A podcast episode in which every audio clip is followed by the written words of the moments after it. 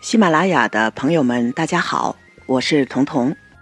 快过年了，在家里待的时间也会多起来，所以我在这儿送给大家三条居家养生的小建议，分别是：屋中有景，肉中有豆，茶中有骨。这个的具体内容呢，可以收听咱们上周更新的节目。春节假期，我们的节目每周更新一次。过年了，大家也好好休息一下。感谢大家这一年来对彤彤中医养生妙招的陪伴和支持，祝愿大家新的一年身体健康，万事如意。